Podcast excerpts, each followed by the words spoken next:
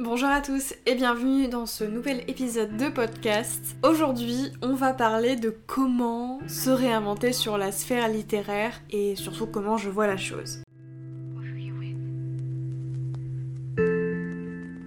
Petit rappel, si certains ne me connaissent pas du tout, je tiens la chaîne YouTube, le compte Instagram, le compte Twitch, le compte TikTok, on a compris, sous le pseudo La Bouquinade, et j'entretiens tous ces réseaux sociaux, alors peut-être pas tous, euh, depuis le début, mais depuis 2017. Donc ça va faire maintenant presque 5 ans à quelques mois près que je crée du contenu autour des livres, que ce soit des chroniques, des challenges et plein d'autres types de contenus différents. Et vu que ça fait 5 ans, c'est vrai que je suis arrivée dernièrement dans une passe où je me disais qu'est-ce qui n'a pas été fait? Tout a été fait déjà premièrement, mais surtout comment je peux continuer à m'éclater dans le contenu que je crée sans pour avoir autant l'impression de faire du recyclé ou de faire du réchauffé, enfin d'avoir quelque chose qui m'appartienne un peu plus ou quelque chose qui me ressemble plus sans que ça colle trop aux tendances ou euh, au euh, mood du moment de, tous les créateurs, enfin de tout ce qu'on peut voir sur euh, tous les feeds de tous les réseaux sociaux différents. Franchement, il n'y a pas de recette miracle, hein. faut pas croire que ce podcast va vous donner la clé, la réussite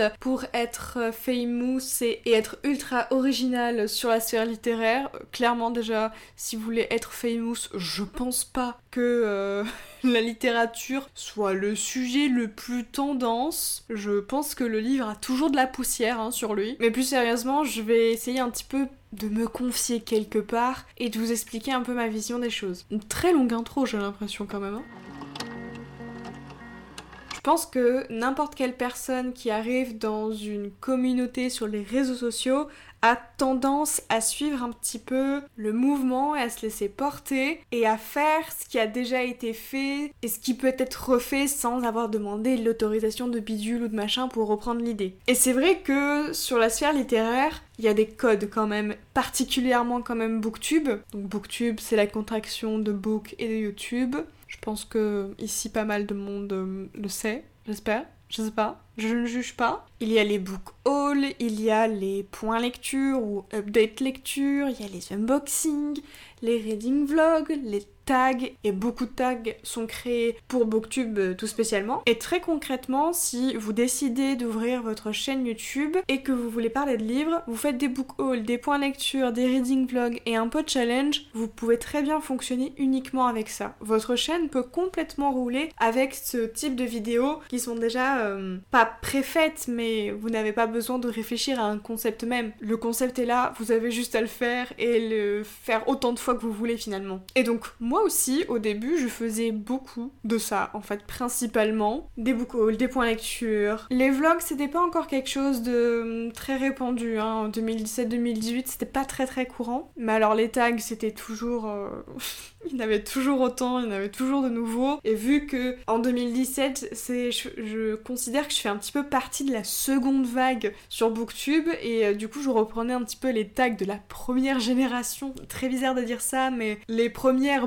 que moi j'ai suivies et qui pour moi font partie de la première génération, quand bien même ce sont toujours des queens et elles le resteront toujours. Euh, on peut avoir donc Nin Gorman, Build Up, Le Souffle des mots, Lily Bookin, Moody Take a Book, Margot Liseuse. En tout cas, toutes ces personnes-là avait déjà instauré un petit peu des codes, avait repris des choses qui venaient directement de nos amis les anglophones, et ça marchait très bien, et ça marche toujours très bien. Et puis du coup, cette seconde génération est arrivée. Vraiment toujours bizarre de dire ça. Et euh, moi, je sais que j'ai démarré, il y avait euh, Quartier du Livre qui démarrait, il y avait aussi Christiane, Christiane Tran, il y avait également Louise de la chaîne Rêve ta vie en lecteur, et d'autres personnes, mais c'est vrai que je suivais beaucoup ces, ces trois filles, que je suis toujours autant, ça n'a pas changé, je suis beaucoup de monde. Et on a toutes fait à peu près comme la première génération, à reprendre les concepts déjà euh, pré, euh, préfaits. Et puis ensuite, Vlapak, la troisième génération, arrive et te pond des idées, mais de malade. Si vous connaissez pas la chaîne de Jeannot ce livre, cette nana est vraiment mais incroyable. Et puis les reading vlogs sont revenus en force. Je pense que notre queen Nina Quill a vraiment remis les vlogs au goût du jour sur Booktube et a un petit peu plus montré de sa vie, notamment en parlant de santé mentale. Et ça a un petit peu incité les gens et je pense mis en confiance une partie de la communauté littéraire pour faire des reading vlogs et j'en fais totalement partie. Je faisais quelques reading vlogs mais euh, c'est toujours très cadré quand même mes vlogs. C'est rare que je parle beaucoup beaucoup de, ma vie mais quand j'ai commencé à consommer les vlogs de Nina, on dirait que je parle une tablette de chocolat. mais quand j'ai commencé du coup à regarder ses vlogs, c'est vrai que ça m'a donné envie également d'en faire et euh, je pense qu'il y avait aussi Pikiti, donc de la chaîne Pikiti Booking. il y avait Elliot, ses livres aussi qui en faisait beaucoup et ça a donné une nouvelle impulsion. Mais du coup, je pense que même moi en tant qu'abonné, quand je vois que des reading vlogs, que des book que des points de lecture, on a compris la chanson, c'est lourd, c'est bourratif, ça, ça revient beaucoup. Sais pas du tout pour me vanter, mais c'est vrai que j'ai une grande imagination et je me disais bah non, mais en fait euh, là ça ne me convient pas cette histoire. Je ne fais que de ça. Et du coup, j'ai essayé de sortir euh, personnellement euh, quelques concepts originaux de ma petite tête. Et aujourd'hui, enfin du moins il y a quelques mois, je suis arrivée à un stade où je me disais, mais j'ai l'impression que j'ai beau me creuser la tête. Déjà de 1, les gens vont venir te piquer les idées sans dire que ça vient de toi. Why not euh, Pourquoi pas? Écoute, c'est toi qui vois avec ton éthique, mais bon. Ou alors qui s'inspire. Là, du coup, euh, bah, pas de souci, inspire-toi, tu n'as pas besoin de me citer quand, quand tu t'inspires. Mais du coup, c'est hyper frustrant quand tu te creuses la tête et que tu cherches des idées originales, de voir que déjà c'est difficile d'inventer quelque chose aujourd'hui, en 2022. Tout a été fait, faut pas chercher. Et ensuite, surtout, quand tu trouves l'idée, la fameuse, ben en fin de compte, deux jours plus tard, on l'a reprise, ton idée, sans dire que ça venait de toi, et cette idée marche mieux ça fout le seum, hein, on est d'accord. J'attends beaucoup vos retours là par rapport à ce que je vais dire. Quand je compare la sphère littéraire aujourd'hui par rapport à, je sais pas comment on appelle ça, tous les youtubeurs, tiktokers et tout ce que vous voulez, lifestyle, tout ce qui est Amixem, tout ce qui est... tout ce qui est genre... les Squeezie, les Seb Lafrite, que de grandes personnes. Mais ils ont tout le temps des concepts. Bon, après, il y a des équipes qui sont derrière, mais c'est des concepts. À chaque fois, genre, quand je le compare à la sphère littéraire, je me dis, mais on est has J'ai l'impression que y a les autres sphères littéraires, elles fusent, mais elles fusent. Et nous, genre, on apporte une petite idée originale, puis en fait, elle se noie dans la masse des book hauls, des points lecture et des machins. Bon, je dis pas, hein, j'en fais aussi. Hein. C'est compliqué de se réinventer quand derrière, et surtout à côté de nous, on a des sphères, des communautés de personnes qui vont mais 30 milliards de fois beaucoup plus vite que nous. Je rappelle que dans la sphère littéraire, ceux qui en vivent de la création de contenu autour des livres ça se compte sur les doigts d'une main, vraiment, en France en tout cas. Donc forcément, il y a un petit fossé hein, entre nous et certaines communautés. Mais ces derniers jours, les gars, je suis partie en vacances. C'est incroyable, je ne connaissais pas ce concept. D'ailleurs, j'ai eu du mal hein, à me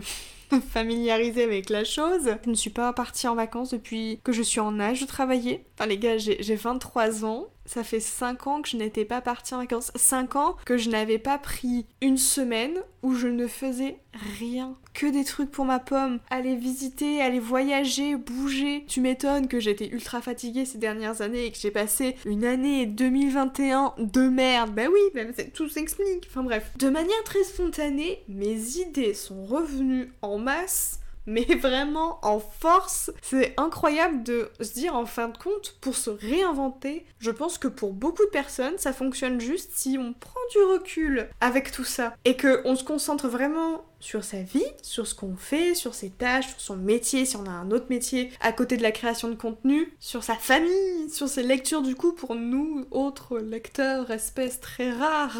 Mais que ça fait du bien, vraiment, bordel. Et je suis revenue, donc là, euh, dimanche soir, parce que c'est un dimanche quand je tourne ce podcast, j'ai fait mon stream avant sur Twitch, et je me disais, mais what? En fait, c'est dingue de se dire que pour se réinventer sur n'importe quelle sphère, il suffit juste de laisser le, courant finalement venir à nous. Alors forcément, si vous voulez que euh, vos contenus cartonnent, faudra peut-être suivre un peu les tendances. Je suis pas très douée quand je suis les tendances, moi j'avoue. Je dis pas que c'est mal, attention de suivre les tendances. Franchement, il y a des tendances que, j'adore et je disais moi-même que j'arrêtais pas de, reprendre des concepts. Euh, bah, ça fait 5 ans que je fais des book hauls, ça fait 5 ans que je fais des points lecture et des reading vlogs. Donc euh, oui, c'est des contenus que, que j'aime, mais juste pour faire autre chose, finalement, je pense qu'il faut juste se concentrer sur ce qu'on aime bien. Moi, je sais que. Alors, j'aime bien les monstres. Hein comme dirait cette gentille dame dont je ne citerai pas le nom. Mais j'aime bien faire des contenus où le second degré peut être euh.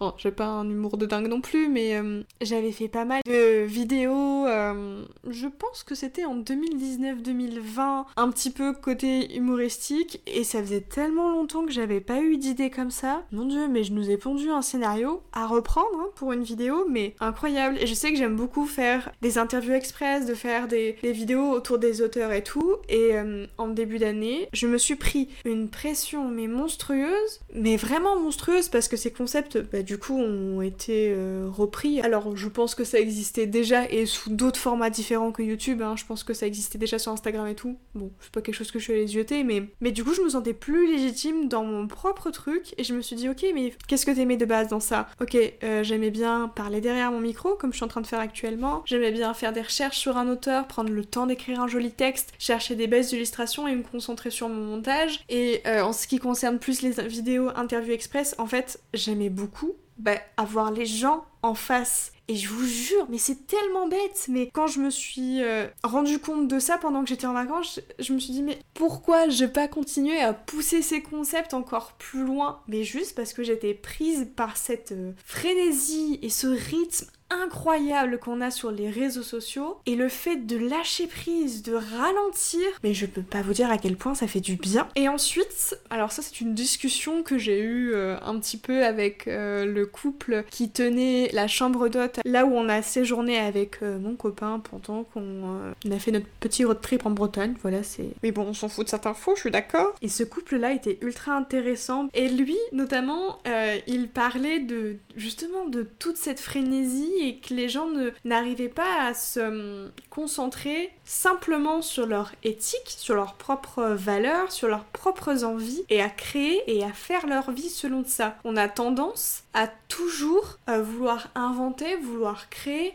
par rapport à tout ce qui se passe. Je dis pas qu'on est là pour créer tous des tendances, sinon on va pas s'en sortir, on se calme. Mais ça a fait tellement écho en moi quand il a dit ça, je me suis dit bah oui, mais pourquoi je me concentre pas vraiment sur ce que j'aime? J'aime discuter, j'aime prendre le temps de me poser et de parler de bouquins, de parler de gens, parler des valeurs qui m'animent. J'aime tellement cet aspect euh, de création de contenu. Je dois monter des vidéos euh, de compiles, de photos qui vont hyper vite. Là, je ne sais même plus comment ça s'appelle. 10 ans, j'ai dû faire ça toute mon adolescence. C'était des films incroyables, pourris, mais incroyables. Vraiment, je touche à la création de contenu sans mettre en ligne, mais depuis toute petite. Et en fin d'année 2021, je me suis dit mais qu'est-ce que je fous encore sur les réseaux sociaux? Je n'apporte rien, je, ne sers à rien. J'ai envie très sincèrement de retrouver cette nana là, de retrouver cette moi de fin 2021 et de lui dire c'est quoi ton problème? Pourquoi tu te crées des problèmes